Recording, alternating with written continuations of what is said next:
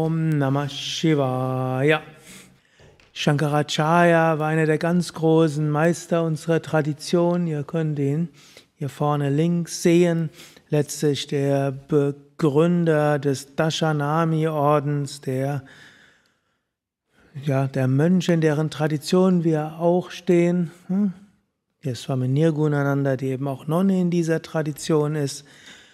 Er hat um 800 nach Christus gelebt, gilt als großer Reformator in Indien, auch großer Philosoph.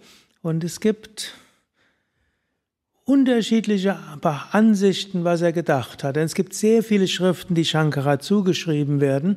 Und so weiß man nicht genau, welche er tatsächlich geschrieben hat. Eines weiß man, Shankara selbst war auch ein Bhakta. Er hat Hymnen geschrieben zur Verehrung der göttlichen Mutter. Hm, zum Beispiel hat er Lalita Sahasranama gerne rezitiert und er hat Upadesha Sahasri geschrieben, wo auch die göttliche Mutter verehrt wird.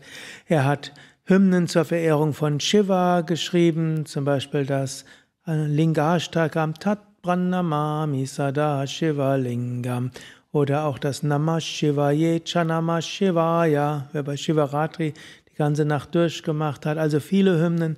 Dann Achyutam Geshavam, auch von Shankara. Also, er war ein großer Bhakta-Verehrer und zwar im Unterschied zu manchen anderen nicht ein Aspekt, sondern es war eben ein integrierender, übergreifender Aspekt. Also übergreifend. Also konnte alle, egal wie wir uns Gott vorstellen, Gott hilft uns zum Höheren zu kommen. Gut, und dann sagt er, durch die Gnade Gottes können wir dann einen klaren Geist bekommen. Mit dem klaren Geist üben wir Viveka, aber mit diesem Viveka, mit diesem Unterscheidungsvermögen kommen wir dann zum Höchsten.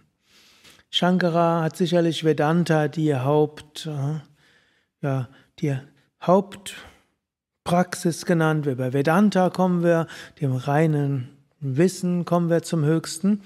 Aber in unterschiedlichen Werken, da gibt es jetzt unterschiedliche Ansichten, entweder es war Spätliteratur, weil er festgestellt hat, Menschen erreichen die Gottverwirklichung auch auf andere Weisen, oder es war Frühliteratur, wo Shankara vor seinem 16. Lebensjahr die anderen Aspekte auch gelehrt hat. Er hat einen Kommentar zum Yoga Sutra geschrieben, und auch im Vivekachudamani finden wir, dass wir durch Herrschaft des Geistes und Samadhi zur Befreiung kommen. Und im den Nachsätzen zum Lingashtaka sagt er auch, wer dieses rezitiert, der kommt zum Höchsten und kommt zur Gottverwirklichung.